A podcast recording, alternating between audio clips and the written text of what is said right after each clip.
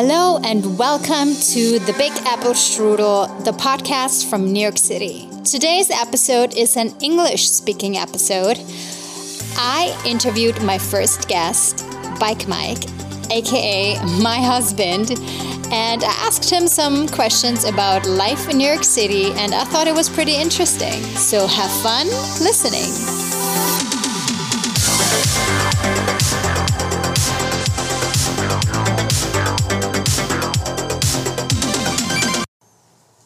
So funny. okay, so welcome to my podcast. You're the first guest on my podcast. How does it feel? Uh, scary. I've never done a podcast before, so this is kind of a little bit. This is new to me. This is good. You will go I'm to. getting out of my comfort zone. Very good. I'm happy you were courageous. So, today we want to talk about New York City. And what do you love about New York City? I have a love hate with New York City, so I'll start with the love. New York City is um, is like everyone portrays it in the media. It's very chaotic and it is extremely dynamic, which means that there's a lot of stuff that changes all the time.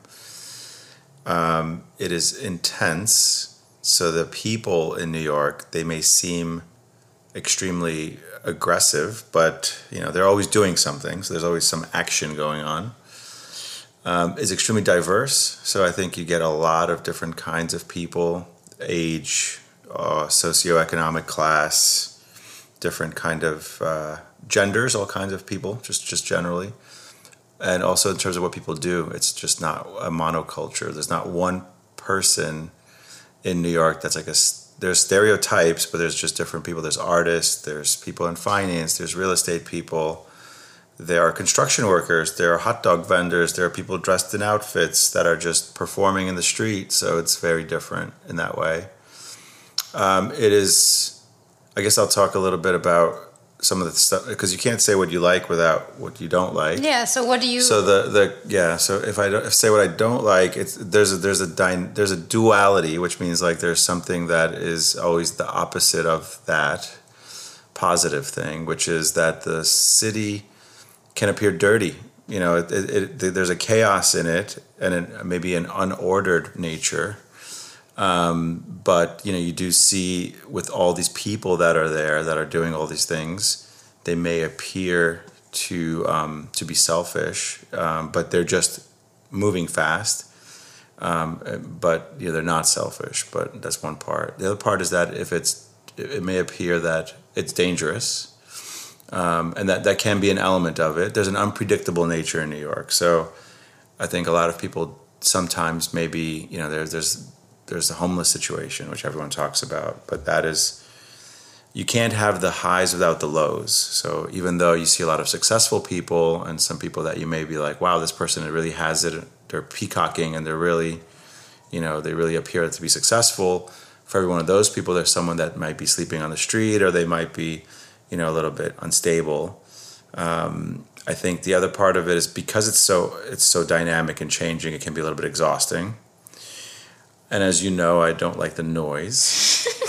so like, if if we're I, I learned that I'm, I'm more German in some things and I like order in some things. And I think that sometimes I tend to get upset by the disturbances. So when we lived in Dumbo, I didn't like the, for example, the train that was right outside of the window that was extremely loud and sounded like as if someone is just banging around metal every five minutes.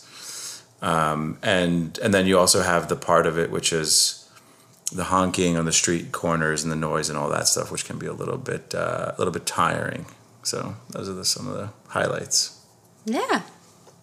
Okay, so um, yeah, you also commute every day to Times Square. How is it to be in Times Square every day? So the commute is not bad. Uh, commute is we, we live in an area which is great for commuting because that that's always a nice thing. So there's different options. Um, you know, taking the train over. So if I just start to get onto the train, it's always a bunch of different people that are on there. So you have a do- like back to that thing about different socioeconomic classes. You have all kinds of people on the train. So you have people in suits. You have people that are casual. You have um, uh, you know, nurses. So you have all kinds of people, which is interesting. And the one thing that I do like in the morning is that this is the express train that goes over the bridge. It goes over the Manhattan Bridge. So on the way into New York, I do get a that that little rush of like, wow, I'm actually commuting into the city, which you see the big buildings and you kind of pass by Wall Street, which is the traditional area where finance started. So that's always a little bit inspirational. And um, and it always looks a little bit that has that New York like sun is coming up, it's early, everyone's getting to work, which is uh, the cliche kind of, you know, everyone's coming in to hustle in this city. So that's kind of an interesting. that's nice. Yeah, that's always that's always that's always like inspirational, even though I'm tired. and, and, and, and everyone is on their phones, so no one's looking outside. But but that's always. And then the the other, and then so coming in, you know, I go into. I usually go into one of two places. I either go to Rockefeller Center, or I go into Times Square. So these are like two different ways to come in. Rockefeller Center is is usually fast, and it's an easy. It's like two blocks away from where I work. Um, that's a whole underground labyrinth because you have like all. It's almost like a mall area down there. So the interesting thing down there's like a shoe shiner so you, you, walk by and it's like all these people lined up that are like maybe on TV that are getting their shoes shined, and that's or the finance crowd or the lawyers, and that's also a very unique New York thing. Like everyone is actually sitting there, you know, with with a bunch of guys sitting in high chairs, and I haven't seen that as popular in some other places in like the European continent. Um, and uh, and then uh, and then and then that area has like a bunch of shops and all that stuff, which is nice. And then that walk is easy. But the more interesting one is Times Square and that one is like I start off at 42nd Street, and then I walk up, and when I walk up, I go past the, what's called Times Square Studios, so that's like 44th and Broadway, and there.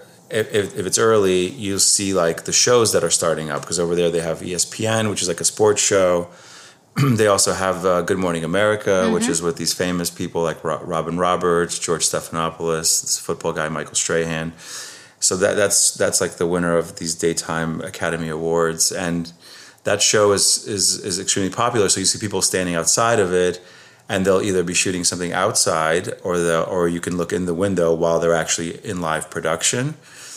So that's always interesting because you're like, wow, I'm I'm in the city and I'm walking by the show, uh, which is also interesting. And then like once you pass that area, sometimes you'll see like all these cars lined up, which are like these these like the, the black cars like the Chevy Suburbans or the Cadillac Escalades with all the famous people that are getting that are about to go in or about to exit that show and then people waiting outside of there with their cameras and, and, and so forth. So that's like always interesting. And as you walk and as i walk by there I'm, maybe i'll stumble across like uh, you know a homeless guy who's sleeping on the floor.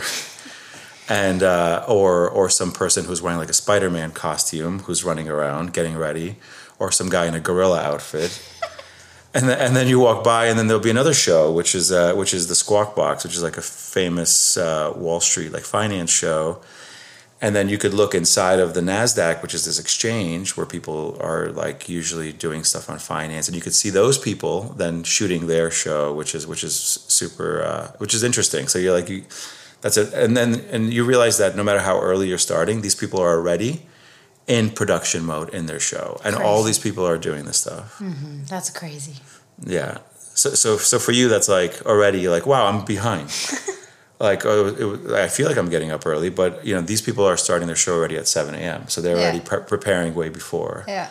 And that's where you always know that everyone in New York is always hustling. Mm-hmm. So. And then the walk up through t- the rest of Times Square is interesting. Times Square evolves, as the, but in the morning it's still a little bit sleepy. Like you still see like but you always you see that duality again. You see these people of like really making it happen in the show business. And then you see people also on the street again. You also see drug addicts which are you know you see people that are actually laying out on the concrete over there. Um, there is also a charging station in times square that everyone like can freely charge their phones. And that's kind of like the the random area of where people, the homeless people, kind of hang out. It's like their little area of I don't know. They're just usually just standing around there. Um, so that that's also not nice. Mm. And then you also see the crazy tourism. You know, now that it's in the summer, so you see like all you see Bubba Gump Shrimp and Co. And then you see all these people next to that that area walking around, and they're always aimlessly cluelessly walking around and trying to find things, which is cute, but it's also like a little bit. Um, it's a little bit. It gets a little bit more chaotic in the summer. But is there are there tourists in the morning too already? Like these You- are the yeah, jet lag Yeah, tourists. the Germans. The No, jet lag tourists from Europe. You get the yeah, you get the early starters, and they're walk and there's a Starbucks. There's two Starbucks, so they're always there at the Starbucks. They never order on the application. They always wait in line. So what I'm trying to do is I try to get my order in on the app and try to beat them to get to my order. So that's always like my little morning hustle is to try to beat all the people that are trying to get the Starbucks coffee. And then in the evening, uh, when you take Rockefeller Center or Times Square subway, it's just crazy. Would you say? in the evening. in the evening on the way back, uh, it's just it's it get it gets to, it changes. So that sleepy nature with in the morning you have a little bit of people walking around, but in the evening it's full on. It's I don't even go outside and from the office in the middle of the day. It's just way too busy. It's almost as if that whole Times Square area turns into a big public park. It, it is just a big open circus meets park where there's the street performers. There are people spinning around with these selfie sticks and doing 360s. They're new, yes. Those are new, yeah. There's now this little there's little huts now, like six to eight little huts with little food that are giving out. There's like competing hot dog vendors. There are these stairs, you know, in Times Yeah. Square where people are sitting on those trying to buy tickets for those shows, I guess. Mm-hmm. Yeah. Right? Broadway TKTS, yeah. there are people taking pictures there are and then the, the interesting ones are the people that are doing these big shows where they just have a bunch of tourists in a circle and they're you know and Performing. so and so so in order to so i stopped going down to 42nd street to go home because from my office which is up I have to go through all that, so I'll just do the Rockefeller Center thing, which is a little bit closer, and I can mm-hmm. avoid that stuff. But it's crazy; it gets really busy. So would you say that's the thing, right, for New Yorkers in the summer and in December, like pre-Christmas, that area, Midtown Manhattan, is just so full of tourists that New Yorkers really try to avoid it. New Yorkers, the, the the New Yorkers are really avoiding it, but you, obviously there's people from Cleveland. There are people from Yeah. yeah, yeah. So like, there's Americans, but Yeah. the New Yorkers exactly are trying to avoid it. And the other thing is that I saw the change in that area from when uh, it was COVID because Yeah. I started working there when it was, and there was nothing there, so it changed a lot.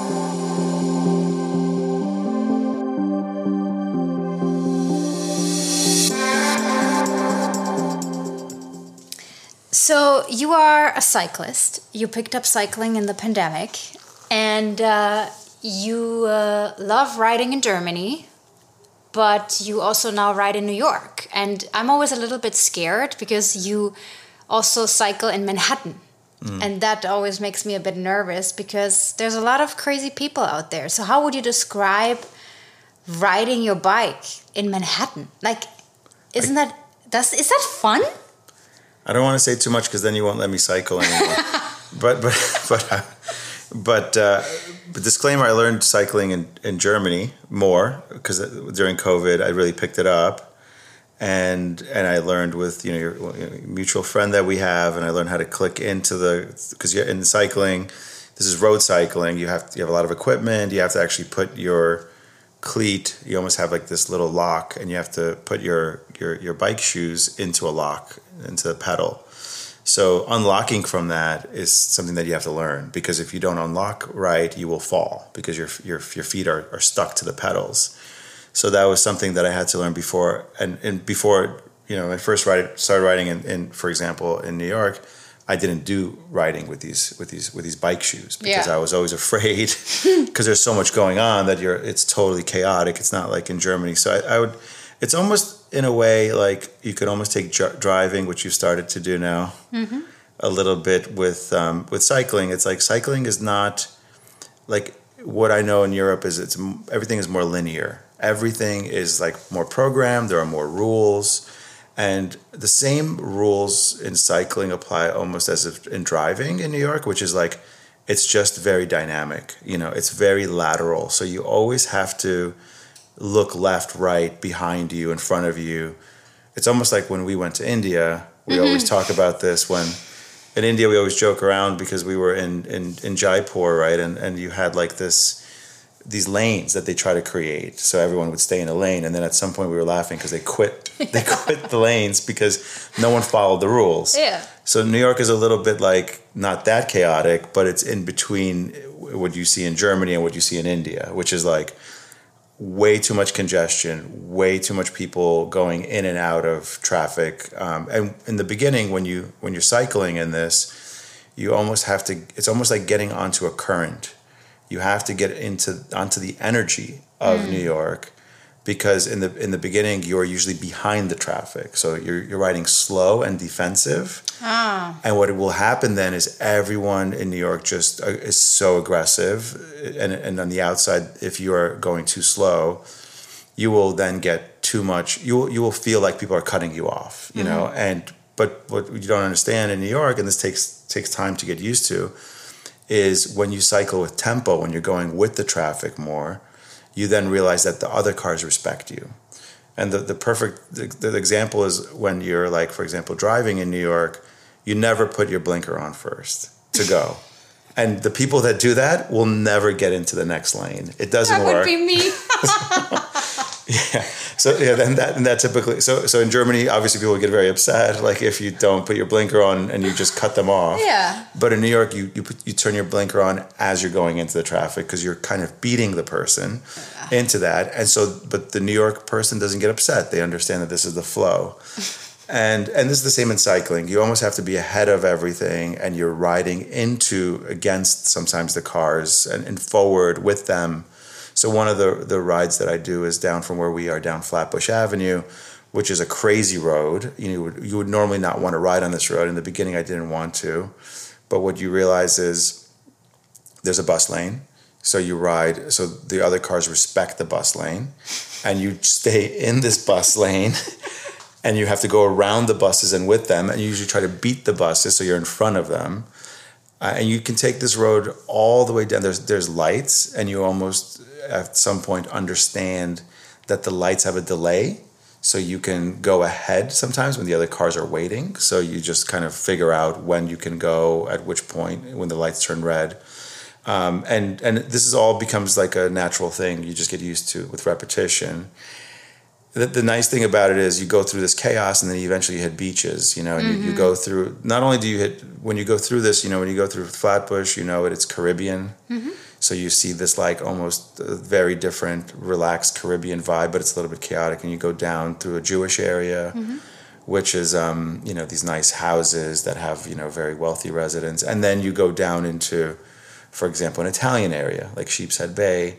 Um, which also has its own unique character. So just in the span of 20 minutes, you're seeing all these different some flavors of Brooklyn, and when you hit the waterfront you're almost then you're coming into more towards queens and you go over like this marine park bridge for example which has an area called breezy point which almost you feel like you're no longer in new york city you mm-hmm. you feel like you're in long beach island new jersey or you feel like you're in just a different like almost like a beach community town yeah. with normal homes mm-hmm. um, and what I like to do is I like to then go towards Long Island. I go through Queens and you go through the Rockaways, which is a big boardwalk and it's usually the one of the busier beaches in New York because you have a lot of the people that can come in through subways. And because those people can come in on subways, you can see you see surfers. Oh yeah so so this is also like when you're riding you're like am i in california now? Mm-hmm. or you know and and uh, obviously it's not as pretty as california because it's still a little bit industrial city looking. Um, but you see the, the, the the beach vibe. And then I, you go through atlantic beach. We go i go to long beach now which is also all very pretty. So you get this ocean view. And then you can come back towards brooklyn and go through like some of those areas. So new york has a very and then the other thing i like to do is go through manhattan which is more like you go up into um, you go through the city. So what i try to do is avoid the crazy parts of the city and go towards the west side highway because there's a cycling path. And there you actually see a lot of tourists because you have people on city Bikes. And that is a, to me i'd rather be driving with the cars than with a lot of people because people are much more in some ways unpredictable um, some people are just learning how to ride the city Bike, or you have people that are like more just looking around and trying to take pictures. and that becomes a little bit more it's slower and you also have to be very careful more mm-hmm. careful almost which is sounds weird um, but going through that ride is also very pretty because then you see the new jersey side you see the, the water you go through the neighborhoods of like tribeca you go through um, chelsea you go through chelsea piers and then up through like midtown west and you can see all that new development over there and then you can also see how Manhattan changes because you go go up along the west coast and you can go see um, the Upper West Side and you go into Washington Heights, which is a neighborhood that a lot of people don't see, but it's actually the highest neighborhood in all of uh, the city, and it's like the 180s. Uh, people don't even go to like 125th. That's Harlem, mm-hmm. and then and in the 180s you can see like the New Jersey. You see the George Washington Bridge, which is a massive bridge It's probably one of the busiest bridges in the world, or in the U.S. at least. And then you could ride over over into New Jersey and up into the mountains. So it's like you cover the whole spectrum of uh, of riding. Yeah, I think you know New York actually has a lot to offer.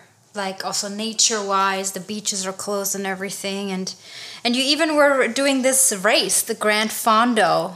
Like that was also that was fun, right? That was fun. I know I got in trouble from you, but because I lost, I lost my, I lost my. I was so I was so excited about the race that I guess at five o'clock in the morning I we I took an Uber to right to to to, to George Washington Bridge to start the race, and I, I left my all my excitement. I left my my my uh, phone in the Uber, so I know that that was pretty rough. And then I was calling you like um like like a, like a CIA agent or something with the with my watch phone, uh, trying to speak into my watch wherever I was. But that was exciting.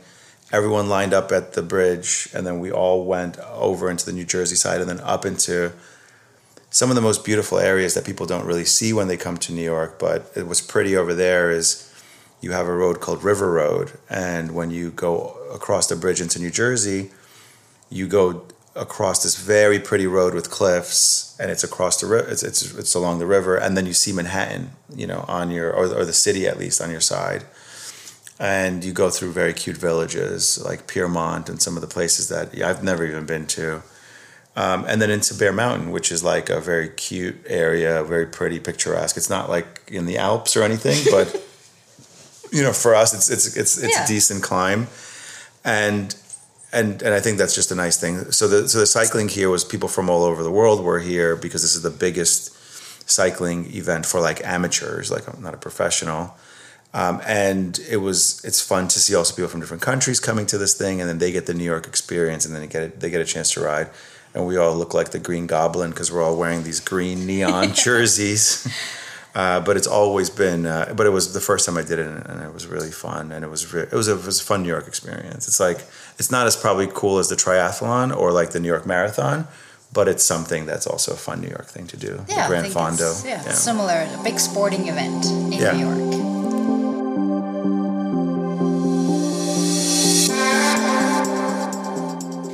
So you, I mean, we're both European in the end of the day, and we both grew up in Europe. You spent some time here, then you went back to London for over 10 years.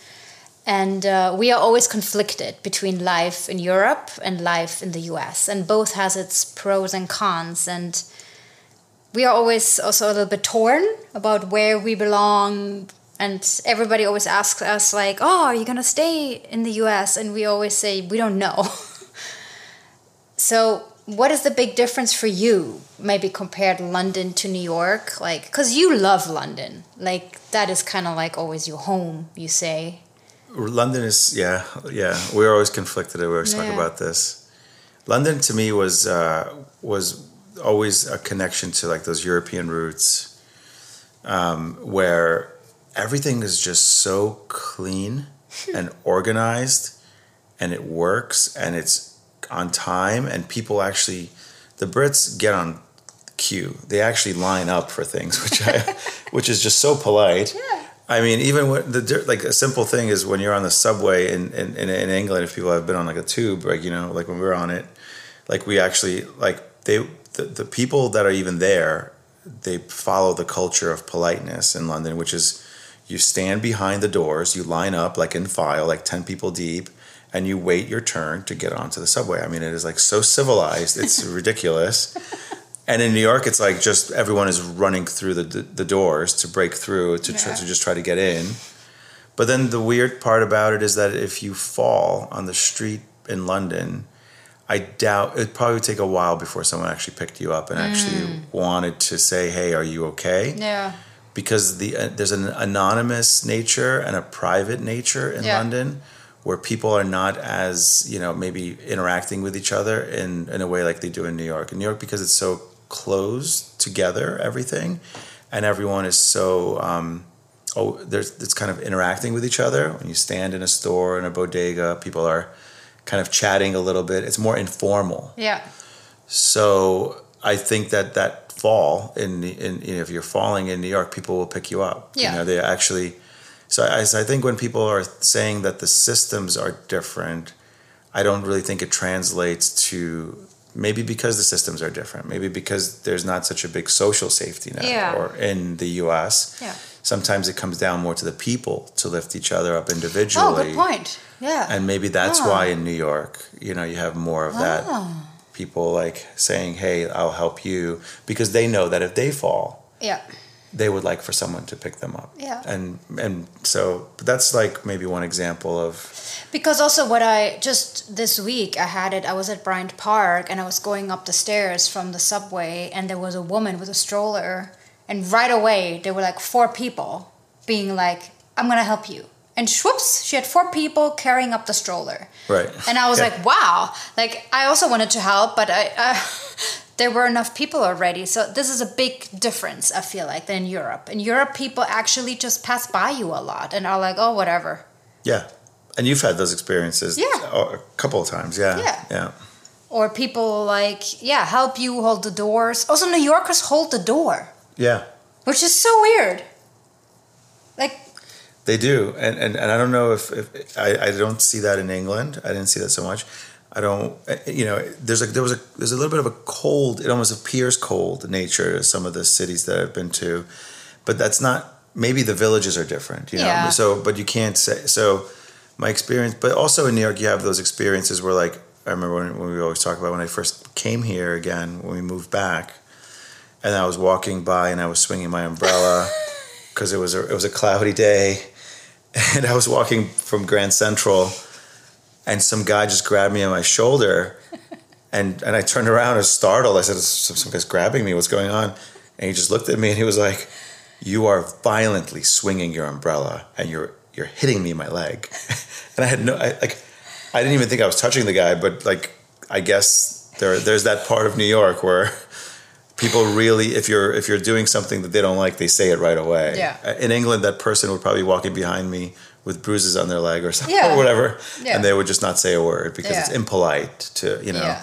so that that's the big difference between Yeah. the culture but even we were laughing the other day. We were in Long Island and we had our little suitcases and we're changing locations. And we were walking along the street with our little s- s- trolleys, and there was a woman. Um, washing her car and she asked us if she can drive us somewhere dropping us off at the train station or Yeah. something that was that was weird we were like oh my god what, what do you want from us you want to steal our bags That was so shocking. Like people, even if you get more into the suburbs and outside of New York, I think people are even more friendly.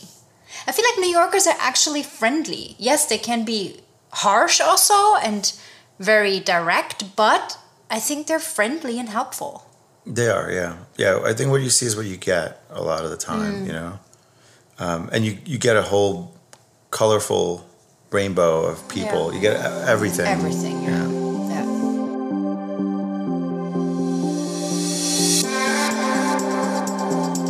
And the funny thing is that although New Yorkers are very friendly and helpful, I think what we both struggle a little bit sometimes and what we talk about is that New York has a big superficial element to it.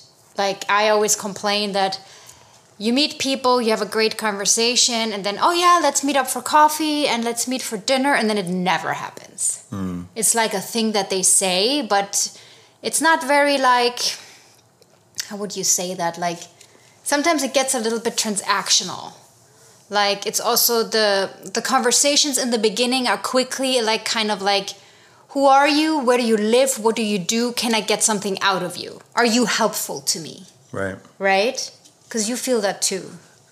Yeah, there's this. Yeah, I think all the big cities are going to have a superficial side of it, and I think you know London has a different side. Like if I compare London first, London is more a little bit more the families of people and old money and people that potentially have you know a certain upbringing and the schools and this mm. stuff matters. And New York has a little bit of that. And I know a friend who had moved here from Germany at one point was single who we know who had mentioned that he um, the Manhattan interview. Oh yeah right. So so so he whenever he had been you know in encounters with people it was the what you what do you do? question. And where do you live? Uh, you know, what school did you go to? Um, and it's kind of like a way for people to take a shortcut potentially yeah. to be like, is this person useful of my time? Because I don't have I have limited time. Because, but this is always where I I think fall out of the thing quickly because if people ask me which school did you go to and I said I went to school in Germany, they look at me like I'm some alien, and then sometimes the conversation ends there because they don't know what to do with it. Right, yeah. They're like, huh, okay, can't put you into a bucket? Okay, I don't know. Or, or, or when you went to that Syracuse Duke game oh that we went God. to at the bar, and I don't know if you've managed to talk to people about that, but maybe I get in trouble for talking about know. it. But it's, but it was. Uh, I think you, I might have talked about it. I don't know. Yeah. But it was, you know, this whole, you know, my university, which is Syracuse undergraduate versus Duke University, which is a huge basketball rivalry, rivalry, and we were in the bar, and everyone asked you what was the question that they asked. You? Oh, and which uh, are you a Syracuse fan? And I was like, well, yeah, I guess so. Oh, which school did you go to? And I was like, I went to school to in Germany. Oh, and then she went. They went and walked away. I think she wanted to hear whether it was Syracuse or Duke. Oh, Duke. And that and, was the only two options. Yeah, and, that's and that sometimes it gets a little bit like that here, where the these these filters that people apply yes. because of the speed of the place can sometimes seem crude yeah. to people. Um, and and I think in, in other places like in England, it's almost impolite sometimes yeah. to ask these things. So that's yeah. different because it's considered a private thing. Like it's considered like something that you maybe get to later on. Yeah. Or the a indirect personal thing, yeah. a personal thing, or like you know when I was in England, it would be like you would talk to someone, you know, you meet someone at a conference, for example, and then you know the person if they were english would ask you would, would tell you their name at the end of the conversation. Oh wow. Like, oh by the way my name is bill. Uh-huh. What's your name? Oh mike. Oh okay cool. Like you know it, it was almost like you did the small talk and then and here everything is more upfront. Mm-hmm. you're getting the whole resume of the person and then you have the conversation based on the filter and some and that i think for some people can be a little bit tricky yeah i struggle with that i think because I have a hard time fitting in, and I get very quickly totally annoyed if these questions start. Then I'm actually already out. Mentally, I'm gone. Well, you're checking out, yeah, because yeah. of the, or because I'm like, oh my god, these questions again. Ugh. Yeah, and and and I think that's one thing that uh, if you come in and just visit and you meet people, you say, oh, the, people are very friendly, but it's also the same thing of like maybe you're here for a couple weeks you'll meet a New Yorker and then they'll say the famous expression, let's do coffee. Yeah. and then that doesn't really mean anything. No. It just means like whatever. Maybe yeah. I'll see you at some point. Yeah. But if we take it in the literal sense, yeah. as in a European way, we'd be like, oh, when? When? Yeah. coffee Tuesday, 9 a.m.? Oh, perfect. Like, but they don't really mean it. No, they don't. Like, yeah, I had to adapt to that. To this, mm. there's a looseness to interactions also. Like sometimes i don't even know is this person now my friend or not? Do we just know each other? It's very loose. It is. It is loose. It's it's i think it's a, it's probably also a transient city and you know you see people come and go because if you are from Alabama, I don't know some country if you're from Tennessee you come here from Pennsylvania wherever you are from even another country sometimes you probably don't have the full intention to stay hmm. forever, but it is not as transient as London. That to me was a revolving door, and people were very much every one or two years yeah. in and out. I think our life here has been a little bit more with some locals. Yeah. So I think we have seen a little bit different than the ex full expat crowd. Yeah. We've also seen how locals are, and I think so. We, we see both sides here, so it's hard to compare. Also, how Yeah. everything. And also, what was interesting to me that America is such a big place that actually a lot of American people come to New York, like from like the middle of the country or from the south, and they just come to live in New York to have this New York City experience. And yeah, these are also out of towners, but they're Americans. Yeah, and, and there's a lot of friends or people just when they come, they also tell me, and this is true to some extent. Like New York is not America. Yeah, It, true. it, New York is just such a different Yeah. city that it's if you if you wanted to go to the cliche American cities, it would be a lot different. Yeah. New York is just such a it's it's it's by like Brooklyn in and of itself is such a diverse place. Mm-hmm. Physically diverse in terms of the buildings, in terms of like the the the, the way it's like we're, we're on an island Yeah. in Manhattan, for example. And then also the people are so diverse that it's not really fully how you see the rest of America. So, No. um, but it's a, it's an interesting place to see to be like, what is this place where everyone is trying to really make it happen yeah. in this land of what started as this big capital place? How does how do all these people try to climb and make these buildings higher and higher? And continue to hustle, which is which is just crazy. It doesn't exist in Hong Kong. Is, was like a little bit like like that and london is maybe the european place i've seen that is a little bit but new york is just stands alone when it's like Yeah. this this real raw nature of people that are very ambitious trying to make it happen Yeah. And it's fascinating because there's a lot of people who make good money and have good jobs and are making it happen. But there's just most people are just living a normal life. And sometimes I don't understand why they not choose to live somewhere where it's a little, little bit more chill. You know? Yeah. yeah or, or sometimes when you when you walk by places and you get a glimpse of like when you're in chinatown Yeah. and you see like like it's so crammed there are like we love to go to this dumpling place Yeah. like tasty hand pulled noodles it's like the best dumpling place in, in chinatown it's like $10 for, for like a full meal Yeah. and and some and when we, we're in this little Doyers street like a little area it's people are just trickling out of these tiny little Yeah. areas that they're living in Yeah. with very old infrastructure i mean the air conditioners they're- i don't even know if they have if you don't have air conditioning in the city i don't know how you survive and it looks like there's like just a fan or something in these people's houses Yeah. or, or, or apartments and it's it you're almost like why why, Yeah. why and but somehow it's like a real community Yeah. and it just looks so authentic. Yeah. And I think those people just love being Yeah. there. It's almost like a movie set. What we always say when it's just Yeah. people on the street. They know each other. They interact.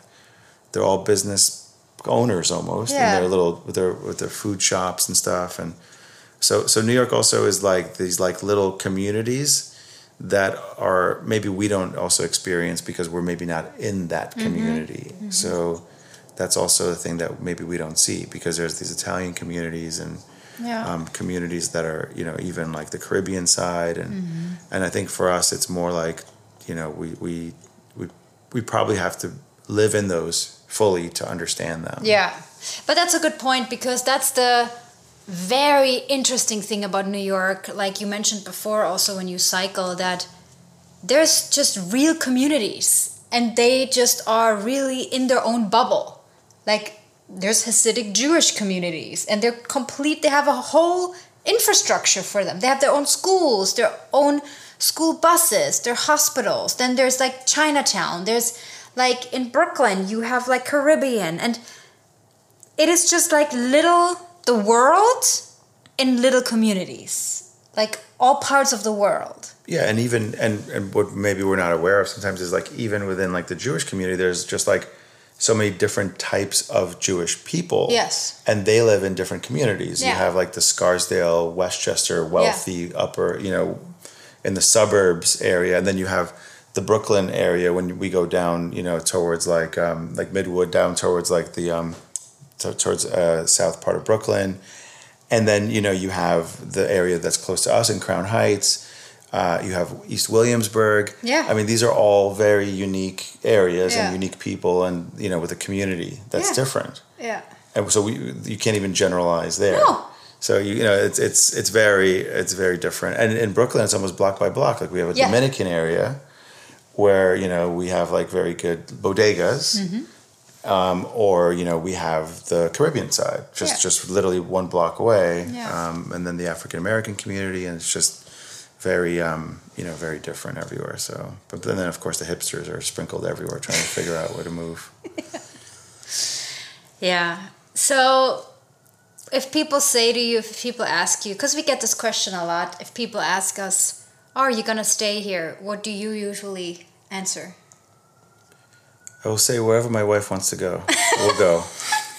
That's the right answer. I think we'll see where where the next journey takes us. Yeah. I think we're always, you know, wanting to experience. We always wanted to experience this place, and I think like the rest of our life, this has been a roller coaster. Like Mm-hmm. the whatever was preceding this, uh, and I think we're just going to continue to grow here. I think it's been growth is painful, and I think this place has been a. It's been also tough. It's like been it's been, good and bad. great, but also it's there were struggling times too. Yeah. Yeah, but you know, we always have Europe as a comforting, Yeah. really nice place that we always are like, wow, this place is so functional and, Yeah. and clean and. But maybe Yeah. at this point we would think it might be might get a little bit boring, but Yeah. um, But it's always there. but it's always there. Yeah. We'll see. Well, thank you for being my first guest. You're welcome. It was fun. Good. Maybe you come back at some point um, to talk about other stuff. Let's see. And yeah, thank you for taking the time and being so open Ne- about. next time we'll do the bars and we can talk about Oh. Sunny's bar and all. Oh. oh no, and barbecue. We should we should have covered barbecue, pizza, Yeah. Chinese, and all the good Yeah. food. But some of that stuff is in my guide also for people if they want to come here. But yeah, I got a lot wow, of that's tips. like you're doing commercials. yes. Okay. Wow. No, but you were good because you helped me a lot also with my guide about like bars and stuff that you go to that you think are cool and that was good too. Thanks for coming on. Thank you for having me. Thank you for listening, and I hope you enjoyed this English speaking episode. Um, there might be a few of them coming up. Let's see how it goes. I'm always open to anything, and I think it's a good idea to just switch it up and maybe also have some uh, English speaking listeners coming in, and yeah, let's see what happens. Thanks for listening, and enjoy your time and i see you and no i don't see you i hear you in two weeks with uh, the the german version of this podcast